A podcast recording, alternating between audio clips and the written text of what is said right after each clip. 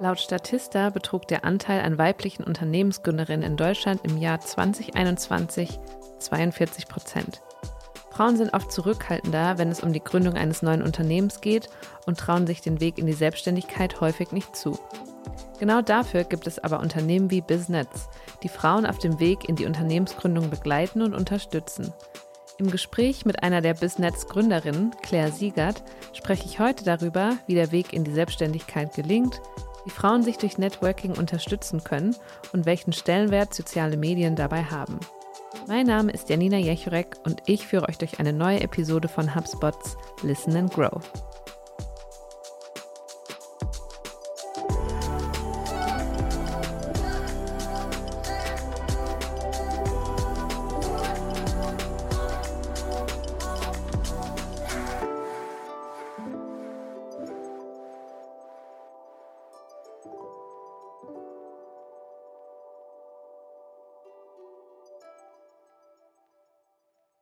Hallo und herzlich willkommen zu einer neuen Episode von HubSpots Listen and Grow. Heute mit mir im virtuellen Aufnahmeraum ist Claire Siegert und Claire ist Gründerin von BizNetz, dem Hub für angehende Startup-Gründerinnen. Hallo Claire, schön, dass du da bist. Hallo Janina, danke für die Einladung. Ich freue mich sehr. Wir wollen ja heute über das Thema Unternehmensgründung und auch über BizNetz ein bisschen mehr sprechen. Und zum Einstieg habe ich erstmal die Frage, was bedeutet es denn für dich, eine Gründerin zu sein? Für mich bedeutet es, eine Gründerin zu sein, auf jeden Fall so ein bisschen freibestimmt zu leben und zu arbeiten. Es gibt ja einmal so ein bisschen dieses, ähm, dieses Klischee selbst und ständig. Das kann ich zum Teil leider tatsächlich bestätigen, aber damit eingehend kommt einfach super viel Freiheit, wie, wo ich arbeiten möchte, mit wem und einfach, dass ich meine ganze Karriere selber in die Hand nehmen kann. Und das bedeutet für mich auf jeden Fall Gründerin sein und natürlich auch an einem Thema zu arbeiten, was mir am Herzen liegt und in unserem Fall, was einfach einen Impact schafft. Das würde ich sagen. Das ist eine schöne Aussage. Und du bist ja einerseits selber Gründerin, aber andererseits unterstützt Business ja auch angehende Gründerinnen dabei, selbst ein Unternehmen zu gründen. Kannst du mal ein bisschen erzählen, wie die Idee zu Business entstanden ist und wie sich euer Unternehmen daraus dann entwickelt hat. Ja, also wir sagen auch immer, wir sind ein Gründerinnen-Hub von Gründerinnen für Gründerinnen und deshalb versuchen wir wirklich alles, was wir anbieten und was wir machen, da überlegen wir uns vorher immer, würden wir das selber nutzen? Hätten wir das gebucht? Hätten wir dafür Geld ausgegeben? Also das ist irgendwie ganz wichtig. Und natürlich testen wir auch alles, weil man kann ja nie von sich auf andere schließen. Ganz klar, wie das Ganze angefangen hat. Also 2015 hatte meine Geschäftspartnerin Victoria ähm, die Idee, Gründerinnen oder Frauen, die eine Geschäftsidee haben, miteinander zu vernetzen.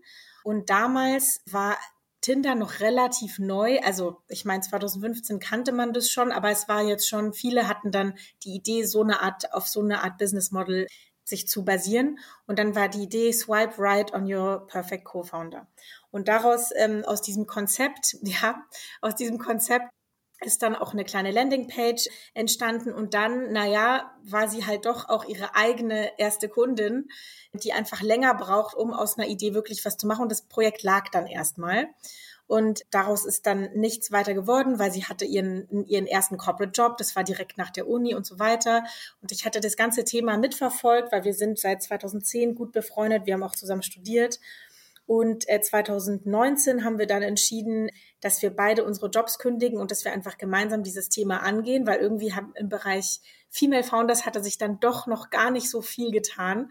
Und wir wollten unbedingt an dem Thema arbeiten. Ich konnte das nämlich auch ähm, aus meinem, aus meinem Arbeitsumfeld total beobachten, wie wenig Startup-Gründerinnen es gibt, weil ich ähm, im Startup-Bereich gearbeitet habe. Und ja, so ist es dann sind wir dann mit Biznet tatsächlich in, also wirklich losgestartet in 2019, Ende des Jahres.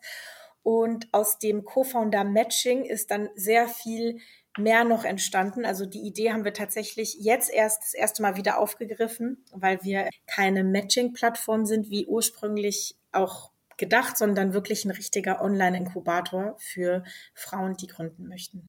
Ich finde die Idee aber auch schön. Co-Founder-Matching. ich kann mir jetzt auch schon richtig vorstellen, wie das dann aussehen würde in so einer App. Ja, also es gibt ja tatsächlich Bei Bumble gibt es ja auch Bumble Biz, wo man auch andere Personen mit dem, nach dem gleichen Prinzip äh, swipen kann für das Arbeitsumfeld. Das ist jetzt nicht speziell für Co-Founder-Matching, aber so die Idee, die fand ich ganz interessant, dass das Bumble auf jeden Fall auch so aufnimmt. Aber dazu braucht man natürlich sehr, sehr, sehr viele Nutzer. Und das war auch einer der Gründe, warum wir gesagt haben, hey, wir fangen an einer anderen Stelle an. Und eventuell könnte man das ja später irgendwann ähm, anbieten, genau. Genau, und jetzt habt ihr ja eher ähm, ja, Leistungen, die ja wirklich auch praktische Tipps geben und wo man angehenden Gründerinnen auch einfach hilft, ja, ihr Unternehmen zu launchen und da einfach so wertvollen, hilfreichen Content zu bieten. Also auf eurer Website habe ich gesehen, ihr habt ja vor allem gerade vier Services, also das Gründerinnenprogramm, die Community, den Business Club oder die Business Academy. Und du hattest ja vorhin erwähnt, dass ihr ja eure Angebote auch immer selbst getestet habt sozusagen, um auch zu sehen, funktioniert das gut? Ist das Habt ihr das mit den Services auch alles gemacht? Und wenn ihr euch auch überlegt, ob ihr noch einen neuen Service launcht, geht ihr das auch noch immer so an, dass ihr das erstmal selbst testet?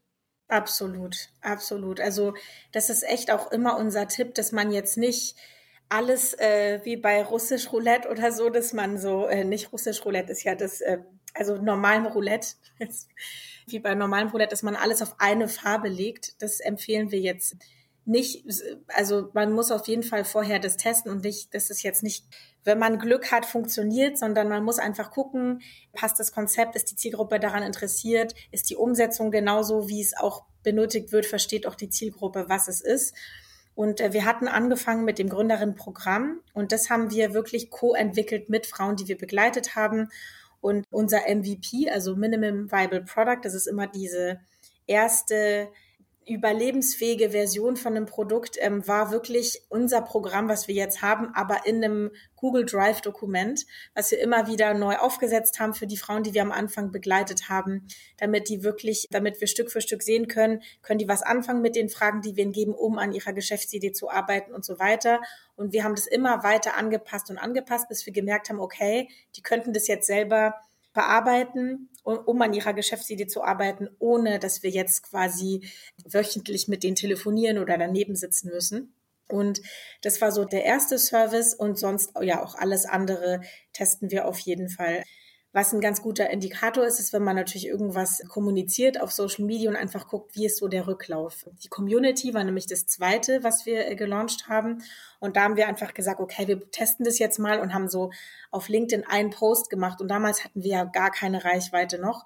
Und wir hatten echt in kürzester Zeit, ich glaube in zwei Wochen hatten wir 100 Anmeldungen auf einer Art Warteliste von Frauen, die unbedingt auch in dieser Gründerin-Community sein wollten. Und das war 2021. Das war also noch wirklich voll in Covid-Zeit. Da hat man so richtig gemerkt, okay, wir haben ja gesagt, Online-Community, die Leute verstehen, okay, das ist der Ort, an dem ich aktuell networken kann. Woanders ist es schwierig und der Bedarf war riesig. Und dann haben wir gedacht, gut, dann starten wir jetzt diese Community. Und innerhalb dieser Community hatten wir dann natürlich viele Formate, die wir getestet haben und so weiter. Also wir gehen da wirklich den Weg, den wir quasi auch, äh, äh, auf den wir immer pochen, dieses bitte testet unbedingt, bevor ihr jetzt alles auf eine Farbe setzt, wie bei Roulette und zu viel Geld investiert und zu viel Zeit verliert. Und genau, das ist so unser Anspruch. Und bei den ähm, Clubs genauso. Da haben wir natürlich vorher sehr viele Networking-Events gehabt an verschiedenen Standorten, um zu gucken, welche Standorte gehen gut. Aber auch kommen die Frauen, wenn wir sie dazu einladen. Und dann haben wir gesagt, gut, dann fangen wir das jetzt an monatlich. Nachdem auch viele gefragt haben, Mann, das ist zu selten, eure Networking-Events, könnt ihr das nicht öfter machen? Genau, und bei der Academy haben wir auch wahnsinnig viele Workshops vorher gemacht, auch mit Partnern, aber eben vereinzelt, um zu gucken, bekommen wir da so einen Raum voll, ist es interessant, welche Themen sind spannend, ja. Ich finde es auch schön, das Beispiel, was du genannt hast, dass ihr auch einen Aufruf bei LinkedIn gemacht habt, um einfach mal zu sehen, besteht da überhaupt Interesse, weil ich finde gerade jetzt ist es ja super einfach über die ganzen Social Media Kanäle, die auch ja speziell für Unternehmensthemen gedacht sind, dass man sich da einfach Feedback einholen kann, wenn man eine Idee hat für ein Unternehmen oder auch für ein neues Produkt oder so. Total. Also LinkedIn ist wirklich super relevantes Tool, was wir uns aus unserem Gründungsalltag oder Unternehmensalltag gar nicht mehr anders vorstellen können. Es ist echt ein sehr, sehr, ja, super wertvoll, auf jeden Fall. Und du hattest ja schon das Thema Community und Networking auch ein bisschen angesprochen. Und da würde mich interessieren, welchen Stellenwert hat Networking mit anderen Gründer, Gründern und Gründerinnen einerseits bei euch bei Business, aber auch, ja, gebt ihr das quasi auch als Feedback für eure Kundinnen? Ja, so Networking ist, ich glaube, das A und O generell vom Gründen, weil alleine schafft man es einfach nicht. Und viele starten ja alleine als Sologründer mit einer Idee, Sologründer oder Sologründerin. Und wenn man kein Network hat oder so gar keine Lust, gar keine Lust hat auf Networking, ist es wirklich schwierig, weil man muss ja andere von seiner Idee überzeugen, damit sie, damit es überhaupt in Frage kommt, dass sie entweder als Co-Founder einsteigen, als Partner, als Freelancer, als Investor, als alles Mögliche, als Kunde. Also da ist wirklich das wichtig, dass man sich einfach ein Netzwerk um sich rumschart und gerade wenn man vorher angestellt war, ist es wichtig, dass man ein Netzwerk entwickelt von anderen Selbstständigen. Die, die Themen sind so anders als in einer Festanstellung. Also von dem Gefühl, wie gehe ich mit diesem Unsicherheitsgefühl um, dass jetzt zum Beispiel nicht jeden Monat mein Gehalt auf mein Konto landet, gerade am Anfang, wo das ja alles noch sehr unklar ist, ob das jetzt funktionieren wird oder nicht. Oder auch, ähm, dass man sich einfach austauscht, so Erfahrungsaustausch. Es gibt so viele Themen, die wirklich so super spezifisch für so eine Gründung sind.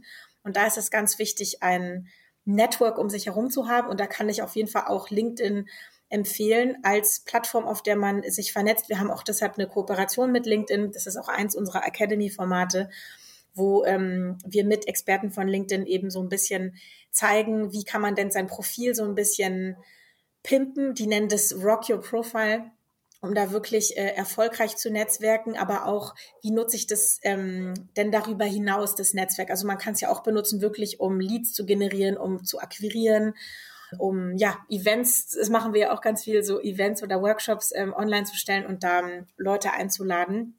Und ja, also Networking ist wirklich das, was man, wenn man es nicht eh schon getan hat vorher in seiner Karriere, was man definitiv anfangen sollte, wenn man gründet, weil man braucht einfach Leute um sich rum und viele Unterstützer von verschiedenen Seiten und verschiedene Kompetenzen. Auf jeden Fall. Also Networking ist auf jeden Fall ein wichtiger Pfeiler, wenn man gründet. Und ich habe in einem Blogbeitrag zum Thema Entrepreneurship auch gelesen, dass Frauen sich auf das Gründerleben vor allem durch spezifisches Training vorbereiten. Also gerade in dem Bereich, wo sie gründen wollen, dass sie sich da einfach ganz, ganz viel Wissen aneignen. Würdest du sagen, dass es überhaupt möglich ist, sich auf das Gründerleben vorzubereiten? Also gibt es da überhaupt so eine Formel, die man da anwenden kann? Oder ähm, ja, welche Erfahrungen hast du da gemacht? Also ich weiß nicht, ob Mütter, die jetzt zuhören, ob die zustimmen würden, aber ich würde mal denken, sich in diese in das kalte Wasser zu springen und zu gründen, ist so ein bisschen wie plötzlich Mutter zu werden. Also man bereitet sich natürlich mental darauf vor in dieser Schwangerschaft, sagen wir mal so. Aber dann plötzlich ist ja doch alles anders und man muss sich ja so ein bisschen einfinden und es kommen ja, also es ist auch nichts sehr linear, also egal wie gut man plant. Es heißt, das, deshalb ist ja auch agile Projekt oder Produktplanung so ähm, super erfolgreich, weil man muss agil bleiben. Es ist schwierig zu sagen, ja, also ich fange hier an und dann ist es wie ja, und dann läuft es genau nach Plan linear weiter. Also deshalb vorbereiten, indem, also man kann sich jetzt nicht für alle Eventualitäten vorbereiten natürlich, aber klar sollte man, also ist es hilfreich, einfach zu gucken, dass man so ein paar Basics einfach lernt. Und man muss jetzt kein Experte sein in, weiß ich jetzt nicht, Steuerberatung oder sowas. Dafür gibt es natürlich auch Leute, die einem dann auf dem Weg helfen. Aber man sollte halt von den Themen so langsam sich einfach dafür interessieren, weil die gehören nun mal auch in diesen Alltag dazu. Und gerade wenn man jetzt so gar keinen, sagen wir mal, BWL-Background hat, ist bestimmt auch hilfreich, dass man sich einfach ein bisschen beschäftigt mit den verschiedenen ähm, Fachwörtern, die es gibt oder dass man auch anfängt, so Fachzeitschriften zu lesen äh, über den Bereich, in dem man gründet oder über Gründung oder Wirtschaft allgemein. Und genau, also ich werde jetzt nicht sagen, man braucht kein Programm, weil wir haben ja einen Inkubator, das einen so ein bisschen darauf vorbereitet, aber dennoch also unser Programm hilft natürlich am Anfang, damit die Idee strukturiert wird und man sich nicht so alleingelassen fühlt, damit man wirklich so einen roten Faden hat und versteht, okay, ich habe eine Idee, aha, diese Fragen muss ich unbedingt beantworten, damit ich weiterkomme. Und es gibt einem so ein bisschen so eine Linie, aber natürlich muss jeder da so ein bisschen selber schwimmen. Und äh, in seiner eigenen Branche, das hast du, glaube ich, auch gemeint, dass du gesagt hast, dass gerade Frauen da Trainings machen für genau ihren Fachbereich. Klar, in seinem eigenen Bereich sollte man natürlich schon Experte oder Expertin sein. Aber das ist ja auch meistens der Fall, weil man interessiert sich ja erst für ein Thema, um dann meistens zu überlegen, okay, und eigentlich möchte ich in dem Bereich gründen oder könnte ich in dem Bereich nicht was entwickeln. So ist ja meistens der Flow. Und ihr gebt ja auf jeden Fall da die ja, wichtigsten Tools und hilfreichen Tools an die Hand, dass dann eben die Unternehmensgründung erfolgreich abläuft. Und würdest du sagen, es gibt da auch den ersten wichtigsten Schritt, wenn man sein Unternehmen gründet? Oder sagst du auch, da gibt es dann auch, es gibt nicht nur den einen ersten Schritt, den man auf jeden Fall machen sollte? Also tatsächlich gibt es nicht den einen ersten Schritt. Es kommt nämlich ein bisschen drauf an, was es ist. Aber das Erste, was ich denken würde, was ein bisschen allgemeingültig ist, ist wirklich an seinem Mindset zu arbeiten. Das ist also jetzt nichts, wahrscheinlich nicht die Antwort, die du erwartet hast, aber ich glaube wirklich, dass man sich überlegt, okay, ich möchte das gründen, ich glaube an mich, ich werde das schaffen und dass man wirklich sich früh genug damit beschäftigt, was sind eigentlich meine Blockaden oder was sind auch meine ähm, Glaubenssätze und dass man so ein bisschen sich damit beschäftigt, weil am Ende, ähm, also auch gerade bei Frauen steht man sich ja manchmal so ein bisschen selber im Weg, indem man denkt, oh, bin ich überhaupt gut genug und so weiter und so viele Zweifel hat, dass man dann nicht vorankommt oder doch viel später startet oder gründet, als man eigentlich dachte. Also das wäre, glaube ich, so mein allgemeingültiger Rat für alle, Frauen oder Männer, die äh, gründen wollen, dass man sich wirklich jeden Tag so ein bisschen Mut zuspricht und sich denkt, okay, ich werde mich jetzt positiv auf diese Unternehmensgründung konzentrieren oder auf mein Projekt, auf mein Thema und dass man da ein bisschen an sich arbeitet. Und ansonsten, was diesen allerersten Schritt angeht, also wenn man so ganz am Anfang steht, das ist auch was, was wir in unserem Programm machen, ist, dass man wirklich beim Anfang anfängt und die Idee wirklich sehr detailliert sich überlegt für wen ist es, was ist es genau, auf welchen Medien wird es äh, gespielt oder kommuniziert, wie verdiene ich damit Geld, wer sind eigentlich meine Wettbewerber, also was, das gehört schon zum Anfang dazu. Und ja. Das finde ich eine sehr schöne Aussage. Und du hattest ja gerade auch angesprochen, dass vor allem Frauen, ähm, und ja, das kenne ich auch von mir selber, dass man sich ja öfter mal anzweifelt oder da auch mehr Mut zu sprechen kann, ähm, obwohl man eigentlich natürlich immer mehr schaffen kann, als man eigentlich denkt. Und auf eurer Website steht, dass dein Antrieb darin besteht, die europäische Wirtschaft weiblicher zu gestalten. Und das finde ich eine super Aussage. Und ähm, ja, warum würdest du sagen, sind Frauen in dem Bereich noch zurückhaltender? Und habt ihr da auch gemerkt, wie sich vielleicht Frauen und Männer auch bei der Unternehmensgründung unterscheiden? Ja, also tatsächlich war das auch der Ansporn, ähm, auch von Victoria ganz am Anfang, in 2015, als sie gestartet hat. Da hatten wir gerade die, ähm, die Uni beendet und wir haben ja in Berlin und Paris studiert und gerade in Berlin kannten wir super viele Jungs oder Typen, die mit uns studiert haben oder auch in anderen Studiengängen und die, viele haben irgendwie danach gegründet, also so direkt nach dem Studium oder sich mit einem Freund selbstständig gemacht oder gefreelanced und viele unserer Freundinnen, die hatten richtig coole Geschäftsideen und die haben aber wirklich nichts draus gemacht. Also die haben immer vorgeschoben, nee, aber ich bin zu jung, ich habe ja gerade erst mein Studium beendet, ich habe ja gar kein Geld, gar kein Netzwerk, gar kein dies, gar kein das. Kann ich das überhaupt? Und die Männer haben sich da irgendwie nicht so viele Gedanken gemacht. Das war schon mal voll interessant. Und das war echt so, auch damals Victorias Ansporn zu sagen, okay, woran liegt es denn? Naja, aber gemeinsam sind wir stärker. Die sind halt auch alleine an dem Thema ich bringe die jetzt zusammen. So ist das Ganze ja entstanden. Und dieses Trauen und sich selber zutrauen, dass man was schafft, ist, glaube ich, eins der Hauptgründe, warum es in der Wirtschaft alles so unbalanciert ist. Also natürlich ist es auch historisch gewachsen, keine Frage, und auch gesellschaftlich gewachsen. Aber einer der Punkte, um es mal wirklich jetzt proaktiv anzugehen oder auch so einen Lösungsansatz zu finden, ist dieses, ich glaube, viele trauen sich Dinge nicht zu, denken so, oh, kann ich das überhaupt? Ja, aber ich I don't fit 99% von zum Beispiel der Jobausschreibung oder was auch immer und deshalb bewirbt man sich nicht. Und das ist meiner Meinung nach der Hauptgrund. Und deshalb sage ich auch wirklich Aufgabe Nummer eins an seinem Mindset arbeiten, weil man bekommt viel ungefragtes Feedback, man wird verunsichert von allen Seiten, auch gerade von Leuten, die eben nicht noch nie gegründet haben, die sagen, oh Gott, Kind, möchtest du wirklich jetzt dich in diese, dieses unsichere Gewässer begeben und deinen Job hinschmeißen, wie das auch so klingt, ist es ja auch so negativ, Job hinschmeißen, das ist es ja ist es ja gar nicht. Aber das sind alles so kleine Sätze, die dazu führen, dass man verunsichert wird. Und ja, deshalb Work on Your Mindset. Und ich glaube, dass das, ähm, wenn wir daran arbeiten würden, würden wir trotz der Missbalance, die auch an anderen Gründen liegt, würden wir da schon mal einen Riesenunterschied machen und würden wir da ein, ein Gleichgewicht hergestellt bekommen in der europäischen Wirtschaft. Da glaube ich fest daran. Definitiv. Und es gibt ja auch so viele Studien, die einfach zeigen, wie viel Vorteile Unternehmen haben, wenn Frauen auch, also entweder das Unternehmen gegründet haben oder auch in führenden Positionen sind, bekommt ihr dann quasi auch das Feedback von euren Kundinnen, die dann auch sagen, wie viele Zweifel sie am Anfang doch hatten bei der Unternehmensgründung oder seht ihr auch, dass die sich dann auch untereinander austauschen und sagen, ja, wie viel Mut es auch erstmal am Anfang gebraucht hat, diesen Schritt zur Unternehmensgründung zu wagen? Absolut. Also wir haben ja diese, wir haben ja die Online-Community, wo wir jetzt mittlerweile über 700 Frauen haben, die angemeldet sind und es sind wirklich alles Gründerinnen oder Frauen, die so am Anfang der Selbstständigkeit stehen. Und daraus ist ja, sind ja diese Clubs entstanden, wo ähm, monatliche Gründerinnen, Meetups oder Stammtische stattfinden in sechs verschiedenen Städten. Und da also das Ziel davon ist wirklich, dass man sich gegenseitig ermutigt, aufbaut und sich stärkt, weil es so viele Unsicherheiten eben gibt.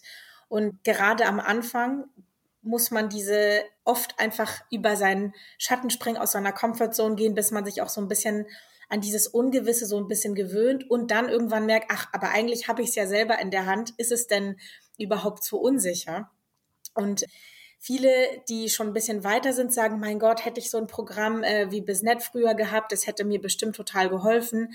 Also um, auf jeden Fall hilft es total, sich da gegenseitig auszutauschen und sich den, den Rücken zu stärken, um da ja einfach stärker rauszugehen und auch Role Models um sich rum zu haben, die einem immer wieder zeigen, wenn man gerade so eine nicht so gute Phase hat, so hey, die hast doch auch geschafft. Ja. Total, das ist ja super motivierend und ja, auch einfach sehr beeindruckend, was für eine große Community ihr da mittlerweile aufgebaut habt. Und jetzt machen wir mal einen kleinen äh, Themenwechsel. Und zwar, genau, haben, hast du mir auch erzählt, dass du gerade in Mailand sitzt, wenn wir die Aufnahme machen. Ich sitze in Dublin und es ist ja momentan auch relativ normal, dass ja Teams auch an ganz verschiedenen Standorten arbeiten, ähm, aus verschiedenen Ländern, verschiedenen Zeitzonen. Wie ist das denn bei euch? Also ermöglicht ihr das auch, dieses Remote Work? Und würdest du sagen, das ist aber auch eine Herausforderung, wenn man ein Unternehmen gründet, wenn vielleicht nicht alle Teammitglieder an einem und demselben Standort sitzen?